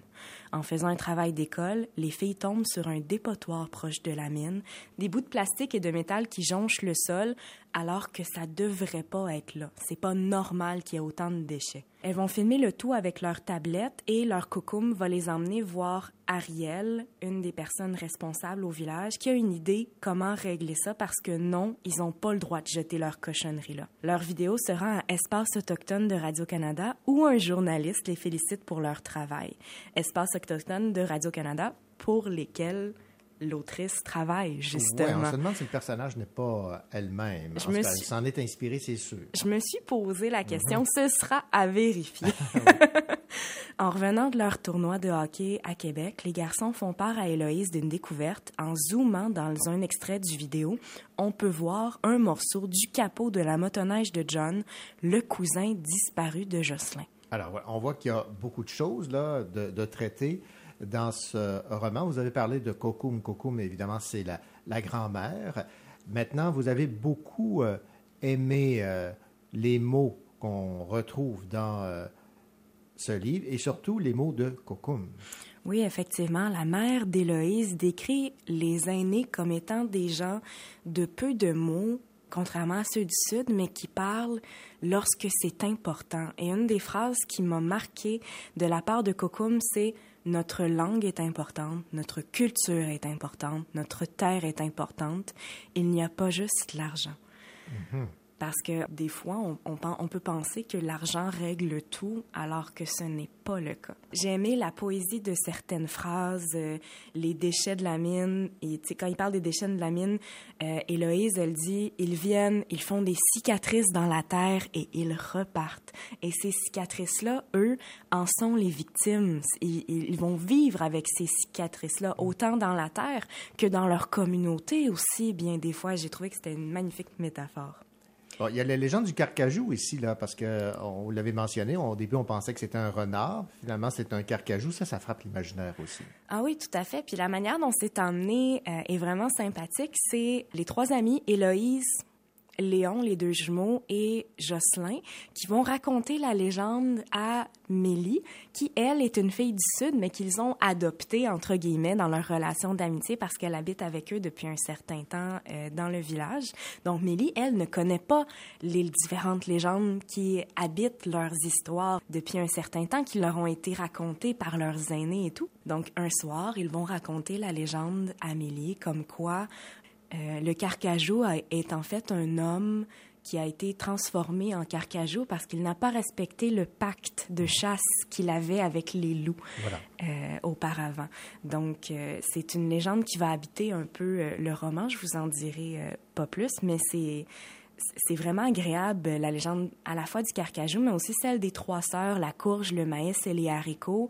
J'ai beaucoup aimé la relation d'ouverture et de vulnérabilité du père, du fils qui va dire je t'aime à son père, euh, du, père dont on voit les yeux pleins d'eau et l'inquiétude vis-à-vis son cancer. J'ai aimé le fait justement que la, la relation d'amour des parents est dépeinte d'un point de vue sain aussi et de communication. J'ai aimé qu'on apprenne aux jeunes d'ici comment ça s'est passé, qu'on crée des ouvertures à des recherches sur des légendes et des tragédies, sur une réalité de laquelle on devrait être plus renseigné.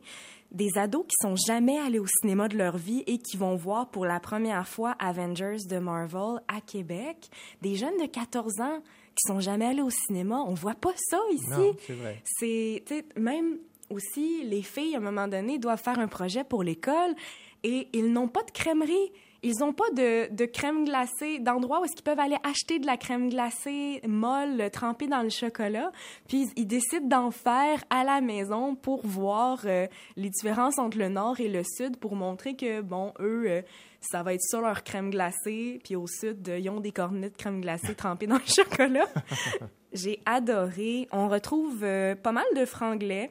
Anyway, fake game, top corner, laptop, joke, score, faire les travaux avec Google Traduction, ce qui était très drôle.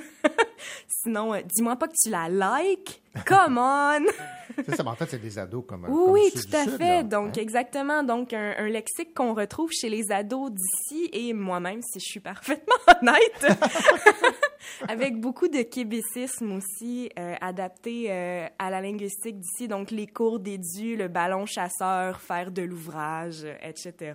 Les fruits et les légumes frais sont rares souvent et chers au 55e parallèle. Donc, ils vont manger beaucoup de légumes et de fruits en conserve. Euh, les légumes racines se conservent longtemps, les patates, les carottes et les navettes, donc font aussi beaucoup partie de leur Mhm. alimentation. J'ai adoré la les mentions comme quoi les garçons et les filles vont aller chasser les outardes, les traditions avec euh, les, les oncles et les tantes, etc. Euh, le jeune qui dit à un moment donné, après une, une partie de hockey, je mangerai un caribou entier. C'est magnifique. Il n'y a pas de réseau cellulaire là-bas. Même s'ils ont vu des techniciens installer des fibres, des fibres optiques, les conversations des jeunes du village vont donc se passer essentiellement sur des messageries avec Internet, donc pas des textos. Ça va être sur Snapchat, Messenger ou Insta, euh, la messagerie préférée d'Héloïse. Oui. C'est pas toutes les familles qui ont un camion, mais toutes ont une motoneige, Ah, ou deux, ou trois. Héloïse, elle, conduit la motoneige depuis qu'elle a huit ans. C'est pas la même réalité d'ici. Non, non, pas du tout. C'est vraiment super. Je pense que ce roman-là peut être très bon pour à la fois informer les ados d'ici sur la réalité euh, du Nord, mais Mhm. aussi pour faire lire les jeunes du Nord qui vont euh, probablement s'identifier au personnage principal, chose que j'ai trouvé euh, vraiment fantastique. Il y- a une façon aussi habile de la part d'Isabelle Picard de revenir un peu sur les, traditions en faisant en sorte que les filles aient un travail en sciences autochtones. Donc, elles, elles doivent elles-mêmes faire des, recherches, découvrir des choses peut-être que- qu'elles ignorent, même si elles sont des Premières Nations et autochtones. Oui, oui, tout à fait. Donc, euh, elles vont choisir de faire leur travail sur les plantes médicinales, comme la gomme d'épinette que leur cocum leur fait manger lorsqu'ils ont mal à la gorge. Et qui sait, peut-être trouveront-elles des plantes qui peuvent aider la guérison du père d'Héloïse avec son cancer. Pendant le séjour des parents à Québec, Cocum, grand-mère en Inuit, elle en profite pour leur, raconter leur histoire.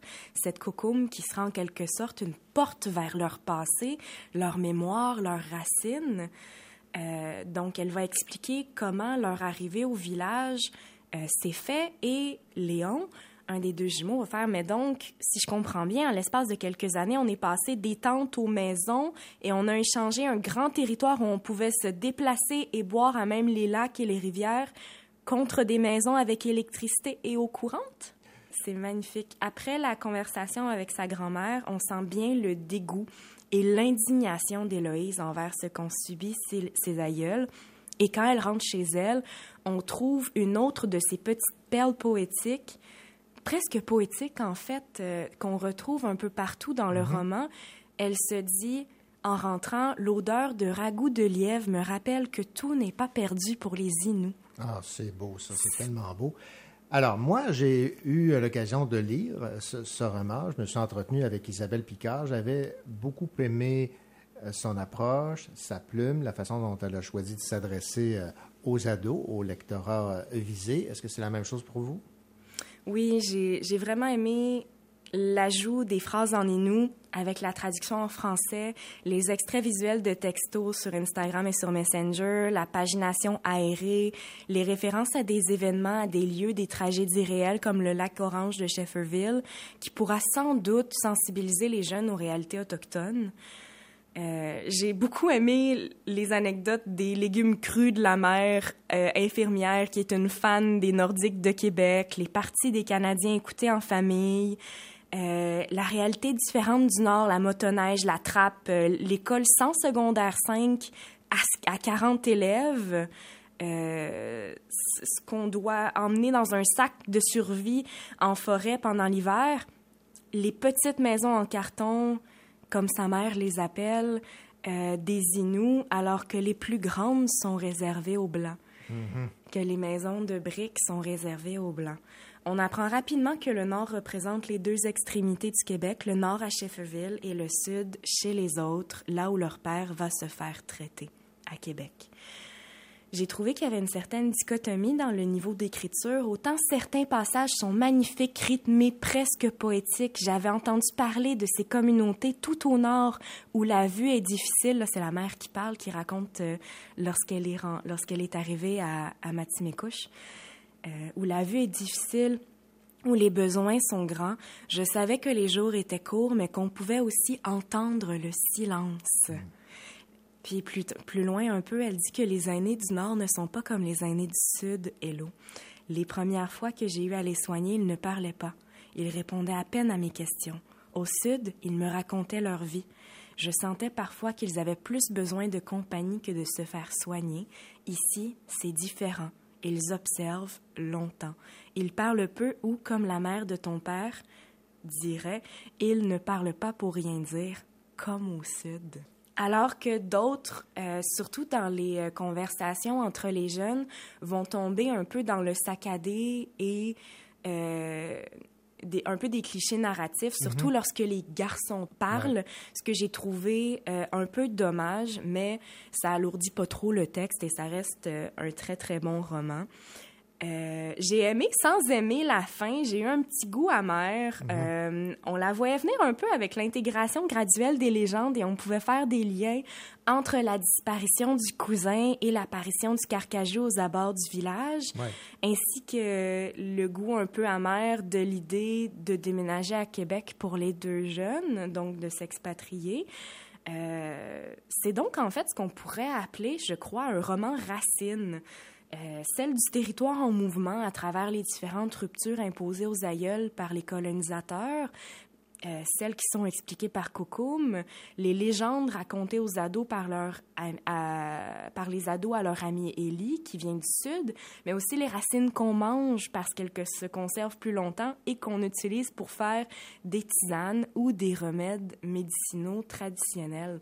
Donc, euh, beaucoup euh, de thématiques autour de l'enracinement et les racines, ironiquement. Mais vraiment, un bon roman, couverture attrayante, thématique importante, très importante à aborder Mhm. avec les jeunes et pas juste les jeunes. Et un coup de cœur du côté euh, des possibilités pédagogiques pour les élèves du troisième cycle du primaire et du premier cycle du secondaire. Bravo à Isabelle Picard. Ben voilà, c'était votre euh, recommandation pour euh, cette euh, journée. Le 12 août, j'achète un livre québécois, Niche, tome 1, le Nord et le Sud de Isabelle Picard aux éditions Les Malins. Merci beaucoup, Ariane Régnier. Merci beaucoup, René. On va attendre la suite avec impatience. Oui. Filet au ciel, tombé en enfer. J'ai pas que ça à faire, j'ai pas que ça à faire. Et la vie chronophage, prends ma tête en otage, prends ma tête en otage. Je profiter comme un salopard. C'est mon jour de départ, c'est mon jour de départ. Y'a rien de criminel, trouver ça mortel, trouver ça mortel. J'ai un super toubib, un vrai tueur. J'ai confiance, il a la palme.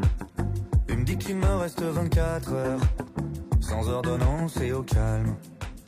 J'ai dû choper un putain de crabe. Un crustacé qui s'incruste. Moi j'aurais voulu un peu de rab. Mais j'ai plus qu'un jour tout juste. Filet au ciel, tombé en enfer. J'ai pas que ça à faire, j'ai pas que ça à faire. Et la vie chronophage, prends ma tête en otage, prends ma tête en otage. Je profiter comme un salopard.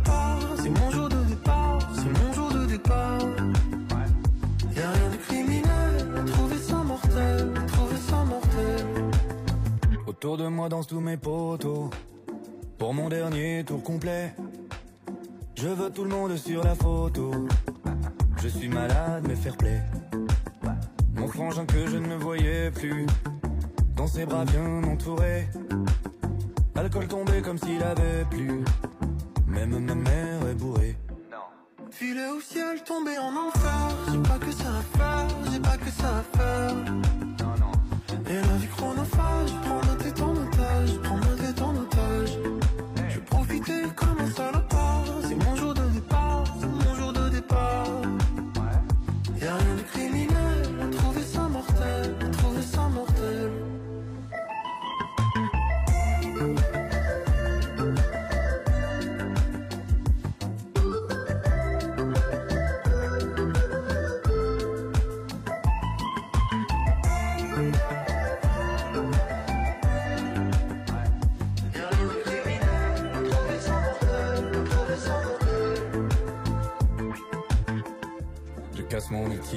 verre de vodka Comme dans un film de Costa Rica s'il y a une âme au fond de ma viande Même au bord des flammes Je t'aime et je bande Ça me tord le bide de ne pas vous suivre Mais si c'est rapide, c'est trop bon de vivre Je pars pas solitaire, je vous vois tout autour Fermez mes paupières, merci pour l'amour Filet au ciel, tombé en enfer. J'ai pas que ça à faire, j'ai pas que ça à faire.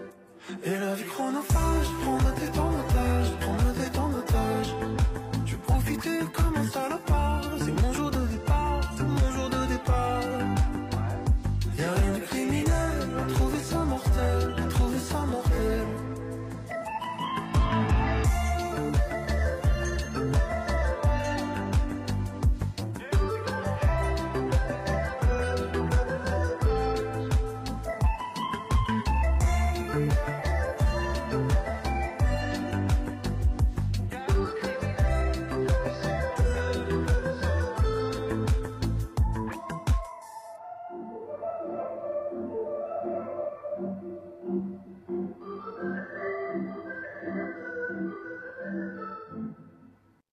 C'est ainsi que se termine cette autre édition du Cochocho. Nous espérons avoir su vous inspirer pour le 12 août J'achète un livre québécois. Nous vous encourageons fortement à vous procurer un livre écrit par nos auteurs et nos autrices d'ici, et ce pour le bien de tout le monde. On se retrouve la semaine prochaine, et d'ici là, bien sûr, bonne lecture.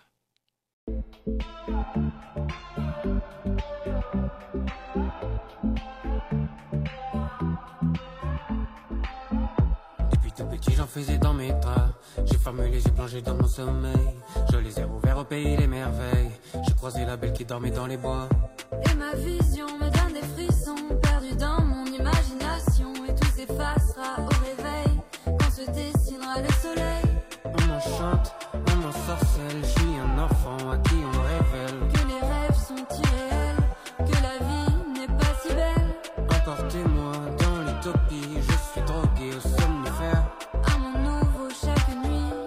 perdu dans une nouvelle ère.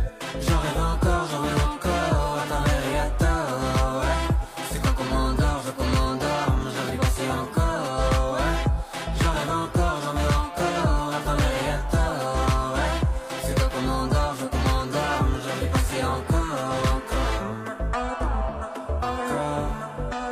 J'en rêve encore, encore.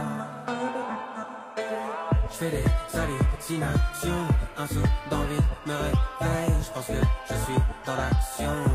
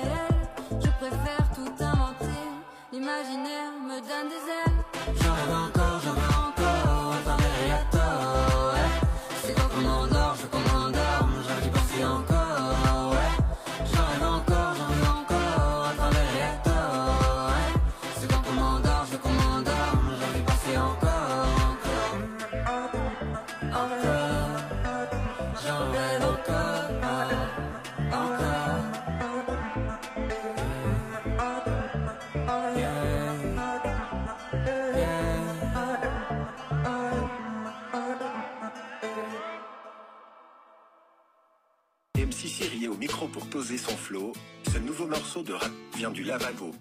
Se laver les mains du soir au matin pour éviter la contagion est encore le meilleur moyen. Mouiller, frotter, faites mousser, rincer. Mouiller, frotter, faites mousser, rincer.